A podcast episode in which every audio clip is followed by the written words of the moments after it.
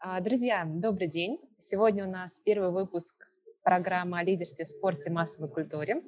И у нас сегодня с вами первая гость. Это прекрасная Евгения Долматова, балерина Мариинского театра и Баварской штатс-оперы. И более того, она является основателем школы артист в Санкт-Петербурге. Женя, привет. Здравствуйте. Здравствуйте. Мы сегодня с Женей поговорим о том, как она приехала из города Кирш, Санкт-Петербург, как она работала в Мариинском театре, потом почему она приехала в Базоварскую штатс-оперу. Э, Поговорим о лидерстве, о семье. В общем, надеемся, что вам будет интересно. Итак, Женя, давай тогда начнем. У меня первый вопрос, который, наверное, будет интересен для любого зрителя. Как так произошло, что ты жила в городе Керчь с родителями в детстве и вдруг неожиданно оказалась в Санкт-Петербурге? А, Я жила в Керчи, в Крыму. Это маленький город на юго-востоке Крыма. До 9 лет. Меня мама с 4 лет водила на гимнастику. Я была худенькой, стройной, танцевальной, выразительной девочкой. Занималась гимнастикой, занималась цирковой студией. А, Не было, конечно, должных условий на тот момент для занятий. Бетонный пол падала там головой, разбивалась, но меня не пугали падения, потому что нравилось очень. А со Вот, скольки лет ты занималась? Ну, наверное, с пяти или с шести как-то, ну, с шести, да, пол пошла. Мне очень нравилось. Ну, это такой движ, драйв, и было здорово. Так. Вот, потом случайно я встретила э, Лидию Яковлевну Илюшкину, в тот момент девичья фамилия, да, у нее была Пешкина, и она волею судьбы оказалась в Крыму, в Керчи, основала свою небольшую балетную студию, где занимались дети. И Я случайно туда пришла, просто проходя мимо. Она меня увидела, такая девочка, ну, я была худенькая, растянутая, танцевальная, музыкальная. Мгм. Вот, она говорит, а вы не хотели бы поехать э, в Санкт-Петербург, поступить? А, Я очень хотела, конечно, мне было интересно, но я не отдавала себе отчет до конца в том, что это за учебное заведение и куда поворачивается моя судьба в данный момент. А почему Вот. ты хотела? Как ты поняла, что ты действительно вот хочешь настолько изменить свою жизнь, переехать? Тебе же было всего 9 лет. Я любила танцевать, и мне хотелось жить в большом городе. А Вот. Мы поехали, и как-то так вышло, что я с легкостью прошла три тура и поступила практически безусловно. Не было никаких нареканий ни к физической форме, там, ни с медицинской стороны. А где ты там осталась- жила? Вот ты Я жила в- поступила. Мгм. Я жила в интернате. Жила 9 лет в интернате. А, Родители, ну, они все работали, и в целом они, конечно, верили, потому что все сложится, но были мысли, наверное, у папы в основном о том, что я заскучаю или что-то не будет складываться. Или... А можешь чуть-чуть подробнее рассказать по поводу программы? Вот там у вас были только какие-то физические упражнения, либо вы большое внимание уделяли изучению истории, культуры? То есть вот как Конечно. представляю, вот можешь немножко рассказать о своем дне? Вот какие программы, что вы делали? А, Это такая же образовательная школа с э, серьезной программой на уровне параллелей в других образовательных школах. Да? А, Плюс э, к обычным дисциплинам добавляются классический танец. Обычно с утра в первой половине дня, ну, обычно там в 9 утра, э, два часа. Историко-бытовой танец, а, характерный танец, актерское мастерство, Конечно же, плюс к этому уроки грима, а, уроки поведения на сцене. А какой характер должен быть у, у- для того человека, который хочет заниматься балетом? Вот если про характер, то какие качества должны быть? Ну вот давай самое важное, что должно быть человек? Это в первую очередь э, труд. Мгм. Труд, умение работать, умение Целеустремленность, да, достижение какого-то результата. Целеустремленность, да, умение каждый день перешагивать через свои «не могу», «не хочу», через свои какие-то боли и невозможности. Должна быть идея, вера в то, что у тебя получится. И если не четкое, то примерно сформулированное э, видение, куда ты хочешь прийти, в какого артиста ты хочешь вырасти. В этом тебе должны помогать педагоги, конечно. Самому никак. Очень важно здоровье. Расскажи, пожалуйста, вот помимо Академии русского балета имени Вагановой, какие еще школы балета ты могла бы называть среди лучших? Можно не только в России, но в мире. В России есть э, Московская академия хореографии, конечно же. Я бы сказала, что в Петербурге есть в основном консерваторы и приверженцы традиций. Угу. А, Московская школа славится техникой, подачей, пируэтами, прыжками так далее. Есть в Лондоне Royal Ballet School.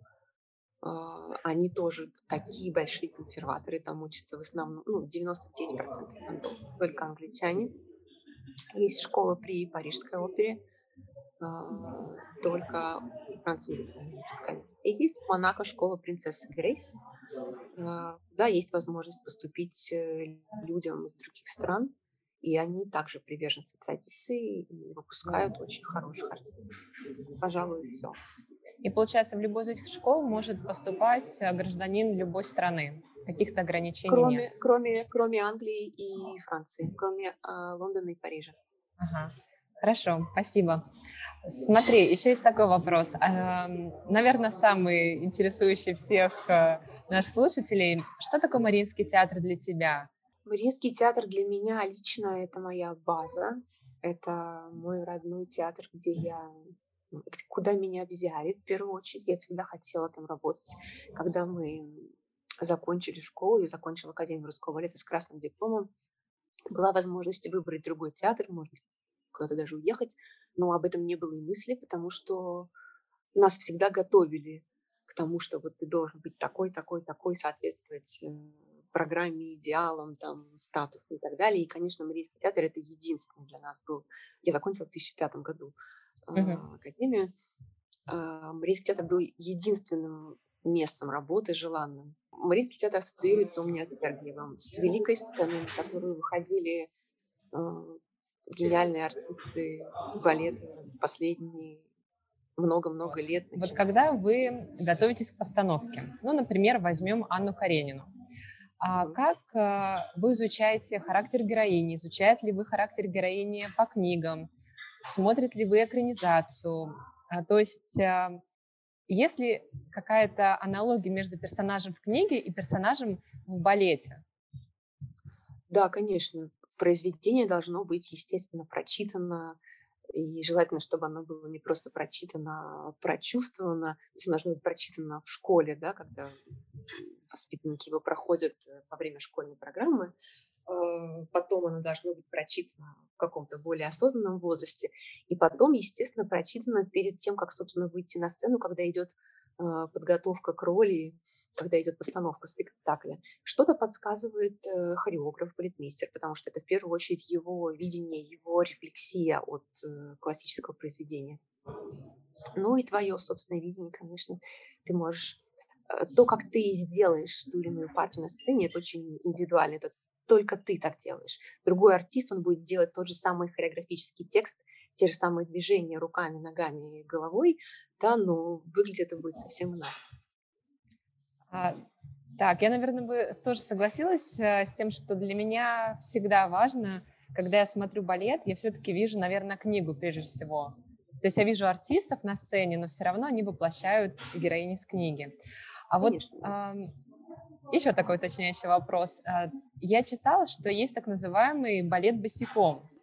В Мариинском театре, как я понимаю, такого балета нет. Можешь рассказать, что это? И если он, например, как раз Баварской штатс-опере, в которой ты приехала, связаны ли эти два события? Да, я хотела, я хотела танцевать больше современного репертуара и понимала, что в мире есть огромное количество других хореографов, которые в силу причин там, да, не могут приехать в Россию. А, хотелось попробовать себя в новом качестве, поэтому, когда появился контракт в Мюнхене,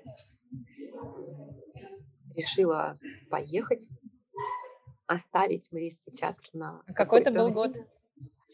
2013. Угу. В 2013 году поехала.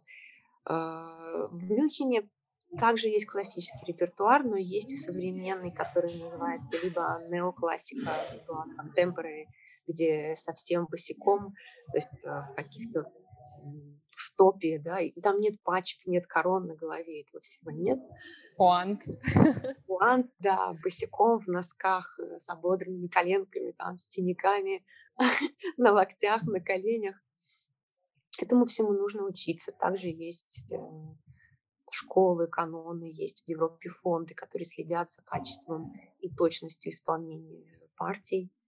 Ну вот, и балет Иржи Киллиана Годзендокс я репетировала почти два года.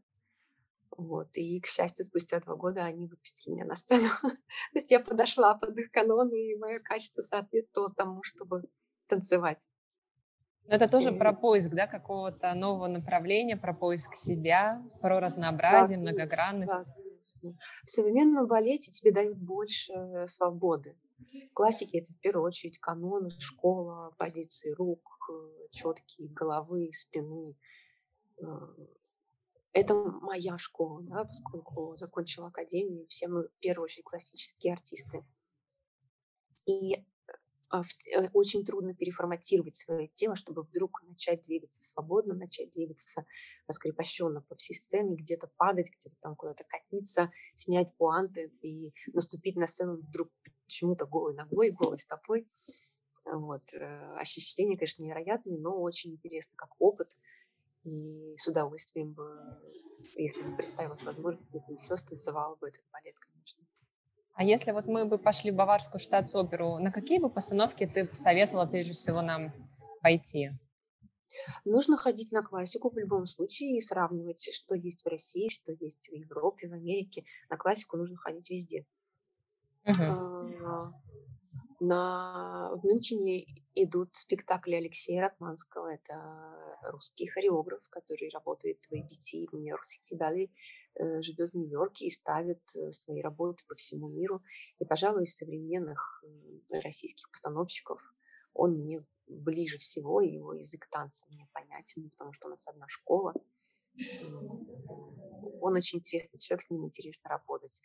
Он ставил в Мюнхене по хиту, мы проводили по 8-10 по часов в зале с перерывом, конечно, но и, и практически там три месяца практически без, без выходных до премьеры.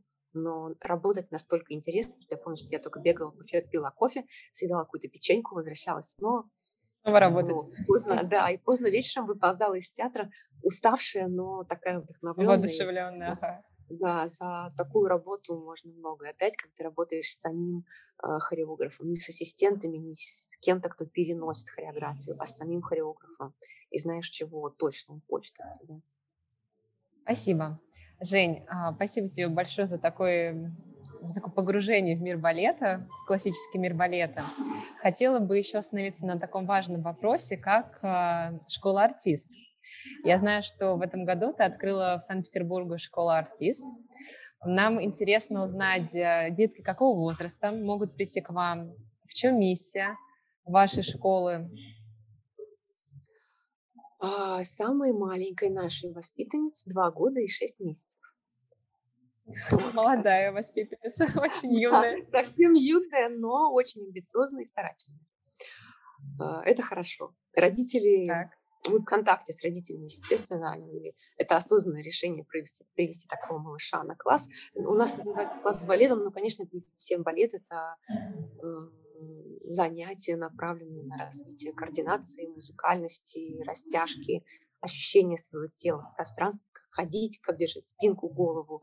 Помимо классов балета, для детей и взрослых у нас есть актерское мастерство, ораторское искусство, риторика – музыка, вокал, вот мы сейчас добавляем а, бизнес-коммуникации. Балет очень, э, балет очень обогащает не только физически, неважно, занимаешься ты профессионально или для себя, а как любитель, а ментально в первую очередь очень. Это ну вот я, наверное, наверное, с тобой соглашусь. Э, первое, наверное, о чем еще я бы вспомнила, это фильм «Черный лебедь».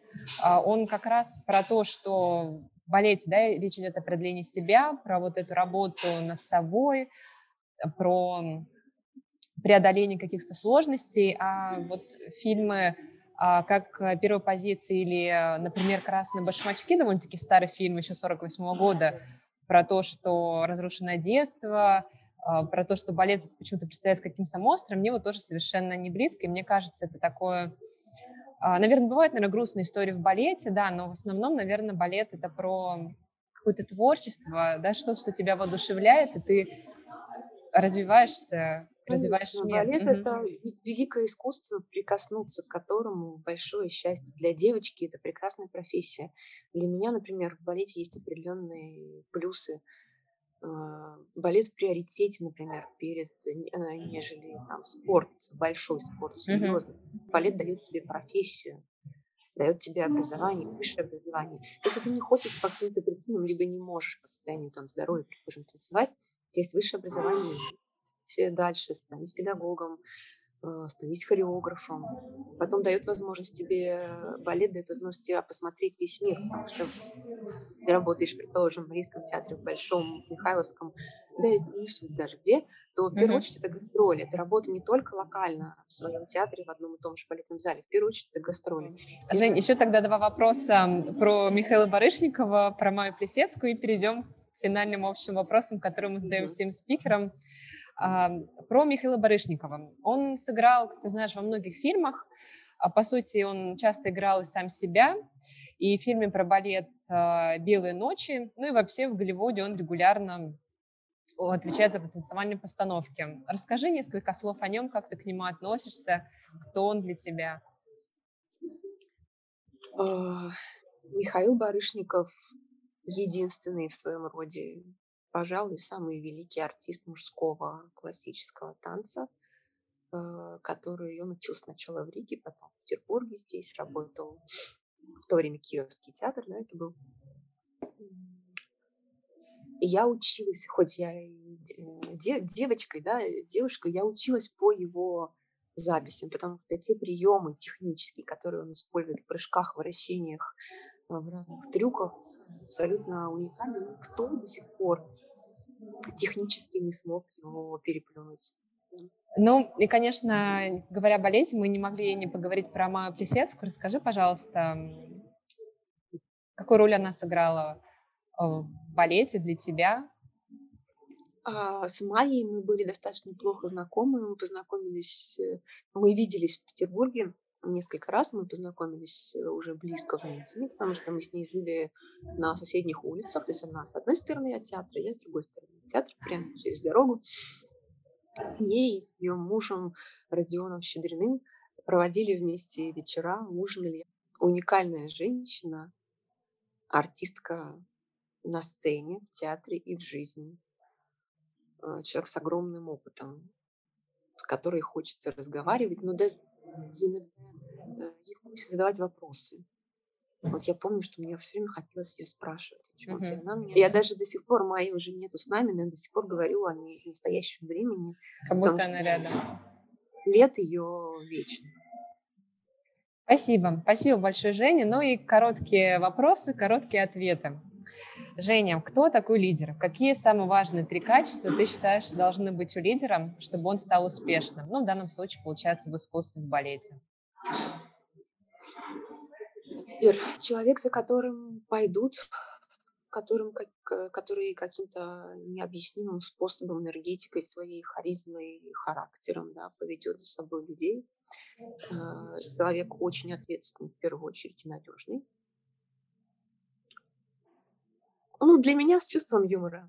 Чувство юмора. Для Отлично. меня да, да, мне это важно. А что тебе помогает постоянно развиваться, не останавливаться, а наполняться вот этой энергией, которая позволяет тебе двигаться вперед? Э, Семья, наверное. У меня двое прекрасных дочерей. э, Три года Вареньки пять лет Василисе. И мне бы очень хотелось, чтобы они знали, понимали, чем занимаются родители, чем занимается папа, чем занимается мама. Какие у тебя есть привычки в спорте? Можешь поделиться? А, Да, обязательно разогреваться перед тем, как я приступаю к какой-либо физической нагрузке, обязательно раз- разогреваться. Потом у меня уже, во-первых, не тот возраст, когда я могу начать работать без разогрева, вот так вот, э, только там с улицы, да. Я дисциплинированный человек, я делаю что-то со своим телом, со своей физикой каждый день. Обязательно. Зарядка, йога, вот что-то такое или... Зарядка, йога, элементарная гимнастика, планка, растяжки. Делаю обязательно, потому что если не буду делать, у меня ну, будут проблемы болеть спина, ноги, суставы и так далее. Делаю, А, самая любимая еда? Сырники. Сырники, отлично. А, а, Топ-3 любимых ресторана Санкт-Петербурга и Москвы. Так, в Москве я очень люблю э, Сахалин. Это White Rabbit Family, по-моему. Угу. Да. В Санкт-Петербурге я люблю рестораны Кати Бакучавы. Место с Луки. Сейчас вот она еще открыла снежинку. Все на Петроградке, все очень вкусные. В Санкт-Петербурге люблю здесь, в центральном районе, Тартар-бар. Я люблю Italy Group. И э, в Гинзе открылся новый ресторан Греко. Давай еще три любимых книги. Что бы ты посоветовал почитать? Я люблю английскую сентиментальную литературу. Шарлотту Бронте, Джейн Эйр, можно, мне кажется, перечитывать, перечитывать. Люблю всю русскую классику, конечно, Достоевского, которого нужно обязательно перечитывать, вот, начиная от школьного возраста и потом в процессе жизни. И, наверное, отмечу портрет Дариана Грея Оскара, Оскара Уайлда. И давай тогда свяжем это с фильмами. А, любимые фильмы. Несколько, ну вот самые любимые. Есть экранизация, биографическая экранизация, так и называется, Винсент Ван Гог. Очень интересно. А, люблю старые советские фильмы. А, Москва э, слезам не верит. Я на самом деле, что касается фильмов, у меня совсем немного возможностей смотреть. Uh-huh. Из современных режиссеров мне очень нравится, э, что делает Анна Меликян. Спасибо. Ну и последний вопрос. Мы все-таки с тобой прежде всего говорили о тебе как примере такого лидерства в балете. А, завершим вопросом про наставника каждому, мне кажется, в жизни на каком-то этапе встречаются люди, которые становятся наставниками. И как важно наставничество для того, чтобы понять себя, правильно поставить цели, достичь результата. Вот были ли у тебя наставники и какие роли они сыграли? Может, один, либо несколько. Вот кто такой наставник, какую роль он для тебя играет? Наставничество важно, и важно какое-то духовное единение с человеком, который ты всегда, которому ты всегда мог бы задать вопрос, даже очень личный какой-то, может быть. Для меня это были педагоги в основном. Педагог классического танца Ирина Ситникова, которая выучила нас Галаном, по сути дела, профессию. Потом мои педагоги, Алиса Михайловна Строгая, которая говорила э, по характерному танцу в Академии русского балета, которая, она сама уникальна, как артистка и как педагог. И выпуски, и ее дети такие же уникальные все. Даже те, кто, казалось бы, сначала там не танцевальные, не координированные, какие-то, у них недостаточно вроде физических данных и индивидуальности, и тело их двигается, вроде как-то двигается, но как-то все это не так, и неинтересно, и скучно. За а, пять лет, что мы учились у нее, все изменились до неузнаваемости. Спасибо. Спасибо, Женя. Мы были очень рады с тобой сегодня встретиться. Еще раз спасибо тебе большое за то, что поделилась и личным опытом, и своими мечтами. Поэтому до скорой встречи и услышимся тогда снова. Спасибо большое, Анна. Рада была быть вашим гостем. Надеюсь, не последний раз. Обещаем радовать э, успехами. Будем ждать. До скорой встречи. Спасибо большое. Пока-пока.